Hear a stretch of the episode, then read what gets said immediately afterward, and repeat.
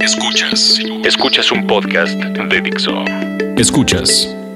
Filter. Música en Dixo. Música en Dixo. Con Milton Barbosa. Por Dixo. Dixo. La productora de podcast más importante en habla hispana. Iniciamos una semana más. Un capítulo más, un podcast más, un eh, archivo de audio más para todos ustedes de esto que lleva por nombre Filter, que para la gente que nos está escuchando por primera vez y no sepa de lo que hablamos, nos referimos a filtermexico.com, uno de los medios de música alternativa más importante de este país y el cual ha tenido uno de los crecimientos más importantes en los últimos cinco años. Así de fácil, así de puntual se los pongo para que ustedes sepan pues de qué lado más que el igual y como dicen en mi pueblo y a quién se la pelan los demás, ¿no? Pero bueno, mi nombre es Milton Barbosa y estamos comenzando, como les digo, a través de Dixo, del portal en donde ustedes están descargando o están escuchando este podcast. Y el día de hoy, por ser obviamente la semana del Viva México, del todos somos mexicanos, del todos nos queremos, del siempre estamos unidos, aunque no sea real, pues decidimos hacer un pequeño especial en torno al rock mexicano. Con cosas muy puntuales, obviamente no voy a hablar de la historia del rock mexicano porque para eso pues tenemos el site que ustedes pueden visitar, filtermexico.com o en redes sociales igual Filter México en Twitter, en Facebook y en Instagram. Pero el día de hoy como tenemos el tiempo más reducido, vamos a ponerles tres canciones de tres artistas que en este momento están haciendo cosas, están realizando pues eh, ahora sí que em, canciones eh, es que están estrenando, mejor dicho. Y esto también como para hacer un poco la parte de diferentes generaciones que hemos tenido a lo largo de la historia del rock en nuestro país. Y vamos a comenzar precisamente con algo de un personaje, ya cada quien tendrá sus puntos de vista, pero bueno, de un personaje que la verdad también eh, quisimos incluirlo porque en Filter estamos muy agradecidos con su banda que hace un poco más de un año se presentaron en un festival que hicimos, del cual creo que aquí platicamos en algún momento, que se llama Rock and Blood, y que la idea, o mejor dicho, el objetivo de Rock and Blood que hicimos nosotros junto con Únete Dona en Vida, una organización de donación de sangre, era precisamente recaudar la mayor cantidad de mililitros de sangre posible o unidades de sangre para donarlas a los bancos que existen en diferentes partes de la Ciudad de México y pues, sobre todo para que no se queden sin este importantísimo líquido para los momentos más difíciles eh, por los que pasa de repente la gente que en México cabe aclarar pues no hay como tal una educación en torno a la donación de sangre. Regularmente nosotros donamos sangre cuando tenemos un familiar enfermo en el hospital que están a punto de operar o que surgió una emergencia médica porque algún amigo chocó y bueno, pues se necesitan donadores, o cuando incluso hay el, nacimiento de, de la misma forma de algún familiar o de algún amigo, bueno, del hijo de algún amigo, pues eh, regularmente se piden unidades de sangre para que se dejen en el banco por lo que se le haga transfusiones a estas personas que están convalecientes. El caso es que decidimos hacer este festival y el headliner del mismo era Molotov. Molotov, que bueno, pues ya para mayores referencias creo que no necesitan mucho más, no necesito mucho más que decirles. Hace también un par de semanas se presentaron en el Palacio de los Deportes para dar a conocer, o mejor dicho, para festejar los 20 años de su ya legendario y clásico material discográfico de nombre Donde jugarán las niñas el cual pues se convirtió en un parteaguas en la, en la historia del rock mexicano, sobre todo para finales de la década de los 90, pues fue un eslabón, si así le podemos llamar, importante por todo lo que conllevó desde la famosísima censura que le aplicaron en muchas estaciones de radio por no querer pasar las canciones, porque obviamente la mayoría tenía algunas palabras altisonantes que no le gustaba a las estaciones de radio que se escucharan pero muy bien pudieron editarlo como pasó con el Sufre Mamón de Hombres G en los años 80, ¿no? Que le hacían ahí algo, una edición bastante pichurrienta, pero que pues al final así pasaba la canción. El caso fue que Molotov se hizo todavía más famoso y más importante gracias a, a este primer material discográfico que sacaron en 1997 obviamente y el cual también decidieron vender en las calles porque tampoco en algunas tiendas de discos permitían que se realizara la venta de, este material. Muchos hablaron de que era también un truco publicitario. Al final del día era un material y es un disco muy muy importante con canciones que obviamente hoy a la fecha siguen sonando en los conciertos de Molotov. No podemos dejar de lado ninguna de las canciones que se han convertido hitazos de este material.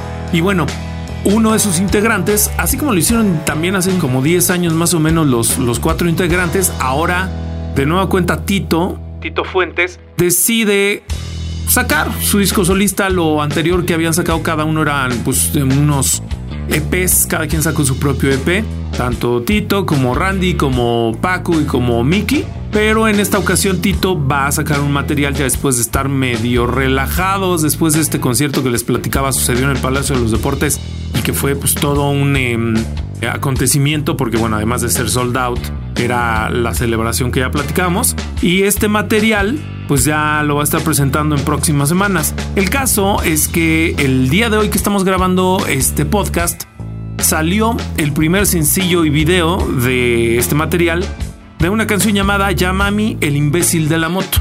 Es una canción cortita, bastante interesante y podemos hablar que eh, al final es como esta generación ya de varios años, estamos mencionando más de 20, que bueno, pues nos dio muchos, muchos grupos en aquel momento, como además de Molotov, que eran los más jóvenes ya de, esa camada, pero pues hablando tal vez de La Lupita, Santa Sabina, Caifanes, Café Tacuba, los mismos Zoe estaban empezando también en 1997, en fin.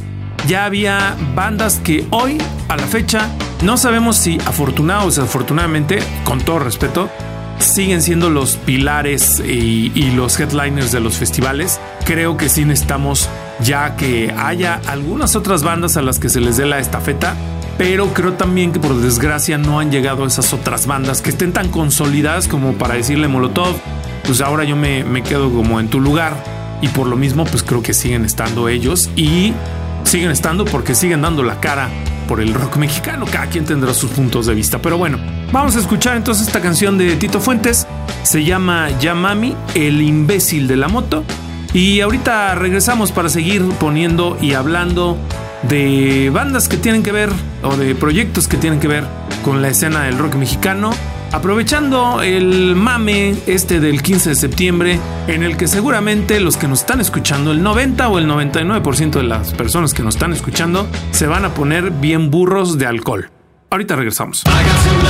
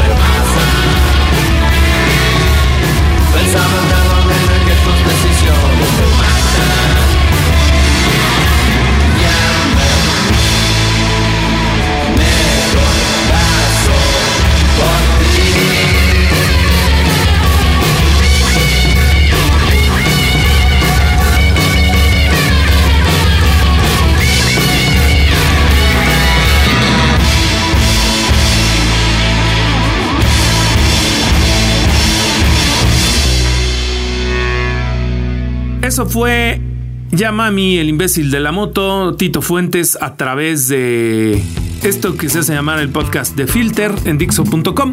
Y bueno, platicando y siguiendo platicando de estos proyectos nacionales, pues ahora nos vamos a otra generación que es muy cercana tal vez a la de Molotov, pero que tiene que ver con un músico que tiene una historia muy particular y que me parece muy interesante. Él es de Guadalajara. Los inicios de su carrera datan de una banda que platicamos hace rato, Zoe, que pues en 1997 empezaron a hacer ruido y les empezó a ir muy bien. Y en el caso de Siddhartha, que es de quien ahora vamos a platicar y les vamos a poner música, pues en aquel momento fue, en algún punto fue baterista de, de la banda y ya después se salió para dedicarse a un proyecto como solista.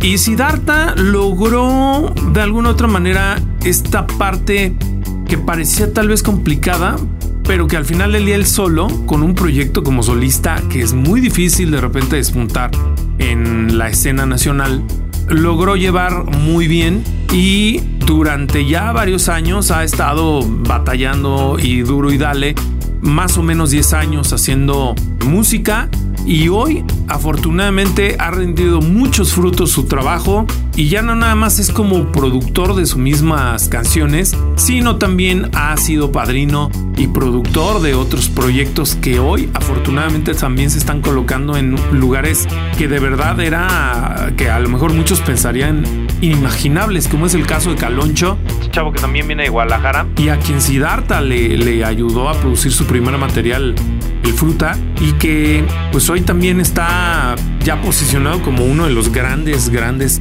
actos que actualmente suceden y que, que le va muy bien. El caso de Siddhartha pues también ha tenido muy buena repercusión, le ha ido muy bien en los últimos años. Tuvo por ahí hace, me parece, un par de años un, una presentación en el Vive Latino en un horario no estelar, en la tarde, casi casi era de los primeros artistas en tocar en el escenario que le tocaba.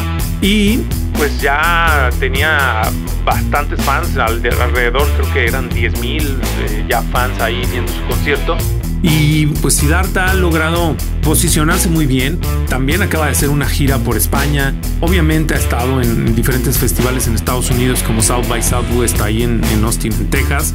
Y la verdad es que creo que la mano con su disquera, con la disquera a la que pertenece que es Love Rex y con el management que tiene que se llama Managers Anónimos, pues ha logrado llevar de muy buena forma toda esta estrategia para pues llegar a diferentes públicos, incluso públicos menores de edad, que también es un público que por momentos creo que se nos olvida a los medios y también obviamente a los festivales que ellos pues también consumen desde muy chavitos, digo, a la mayoría nos ha pasado que antes incluso de los 15 años estábamos consumiendo música sin ton ni son y pues ahí es donde de repente este tipo de artistas, como es el caso de Siddhartha, pues está generando también ese, llamemos como dicen en el marketing, ese engagement entre el artista y el público. Y entonces hoy a la fecha le va muy bien y también lo mencionamos porque pues acaban de anunciar que va a ser un auditorio Blackberry el próximo 14 de diciembre. Y pues como les decía es un evento para todas las edades que eso me parece también bien pues bien padre porque pues al final del día como les decía, los chavitos pues también le consumen, no van a consumir obviamente una chela, pero sí van a consumir material, este, discos, eh, van a comprar su boleto y en fin. El chiste es que va a tocar el 14 de diciembre en el auditorio Blackberry y los costos de las entradas son 400 pesos en general, 520 en gradas, 650 en plateas y hay un fan pack que, que incluye boleto para palco y un meet and greet con el buen amigo Siddhartha que cuesta 1300 pesos. La verdad es que seguramente va a ser un sold out ese concierto y sobre todo por la también la gran gran calidad que tiene como músico, que eso es bien importante decirlo. Siddhartha que por ahí también ha estado en diferentes ocasiones en Filter y la verdad siempre hablamos con él con mucho cariño porque pues al final el día es un gran tipo, es un cuate que pese al éxito que afortunadamente está teniendo, sigue siendo una persona, pues la neta, súper buena onda, con el cual puedes platicar no nada más de música, sino otras cosas. Y cuando viene a México, porque además también es bien respetable que siga estando con su base de operaciones en Guadalajara. Eso es algo que a mí me gusta que de repente, si eres de allá, de, de, otra ciudad que no sea Ciudad de México, pues que también desde ahí estés y sigas haciendo lo que sabes hacer. Y para darle también esa cabida y no dejar centralizado todo en esta capital del país. Pero bueno, Siddhartha va a estar entonces el próximo 14 de diciembre y como parte de esta escena y de esta onda generacional, pues también lo quisimos poner haciendo un rock más tranquilo que el de Tito Fuentes, pero que al final sigue siendo un muy buen proyecto y que pues tenemos Siddhartha para rato. Vamos a escuchar entonces esta canción que viene incluido en su más reciente material y la rola se llama Ser Parte, que es obviamente lo que van a poder escuchar el próximo mes de diciembre en ese concierto en el auditorio Blackberry. Vamos a escuchar a Siddhartha y ahorita regresamos para continuar aquí en el podcast de Filter a través de Dixo.com. Tú, tus ojos gigantes y el olor a una flor que respira. Tú, tu risa dormida y el vapor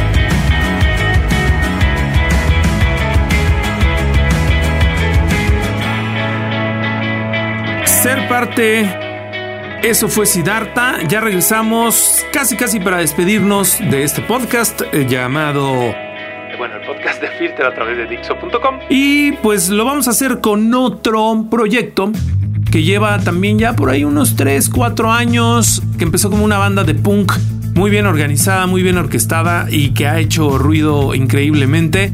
y que además ha conseguido su fanbase no a través de festivales grandotes y todas estas cosas, sino realmente hacer fiestas muy caseras, incluso también fiestas caseras, de presentarse en fiestas no oficiales, por ejemplo, de eventos como el South by Southwest. Ahí llegaban a casas en las, ahora sí que en las orillas de Austin, Texas y tocaban y todo. Y les ha ido muy bien. Y la neta es que hacen muy, muy, muy buena música. Nos referimos a No Somos Marineros, que también presentaron apenas hace 3, 4 semanas su más reciente disco llamado Darcy y la verdad es que hacen un sonido bien interesante. Esto que van a escuchar y en este nuevo material, curiosamente están bajándole un poco a los gramajes de, ruido.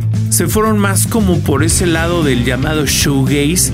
Me atrevo a decir, espero no me equivoque y espero que si escuchan el podcast los marineros no, no se enojen. Pero creo que sí, el disco, desde mi punto de vista, trae una idea sonora bien interesante se fueron más como a la parte también hasta me atrevo a decirlo experimental.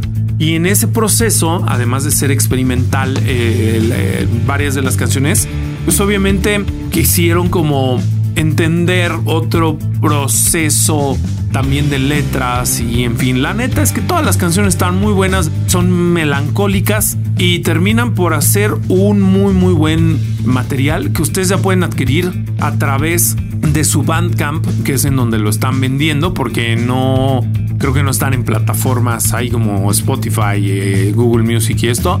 Pero en Bandcamp eh, venden las canciones, son creo que 10 canciones y está en 100 pesos el disco. La neta, está bien, bien bueno, vale la pena comprarlo, vale la pena escucharlo de principio a fin. Incluso ahí lo pueden escuchar todo sin que sea una vista previa a un, un sample de 30 segundos, sino pueden escuchar todas las canciones. Y de verdad, creo que después de, que lo, lo, topen y que le den un par de vueltas al disco, van a entender a lo que me refiero.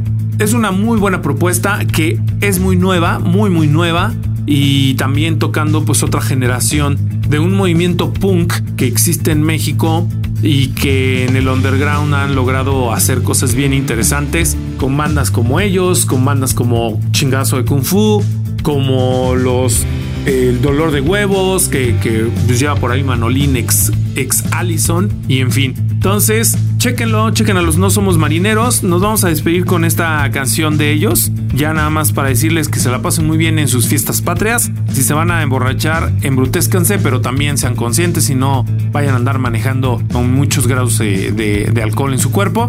Y de todos modos, nosotros seguiremos poniéndoles muy buena música. Si quieren decir viva México, pues díganlo. Si quieren decir estamos mal, estamos mal. Pero bueno, el chiste es que nos vamos a ir con esta canción que incluso tiene un nombre italiano. Andiamo via se llama la, la rola de No Somos Marineros. Ya lo saben, toda la información a través de filtermexico.com, redes sociales Twitter, Facebook e Instagram como Filter México.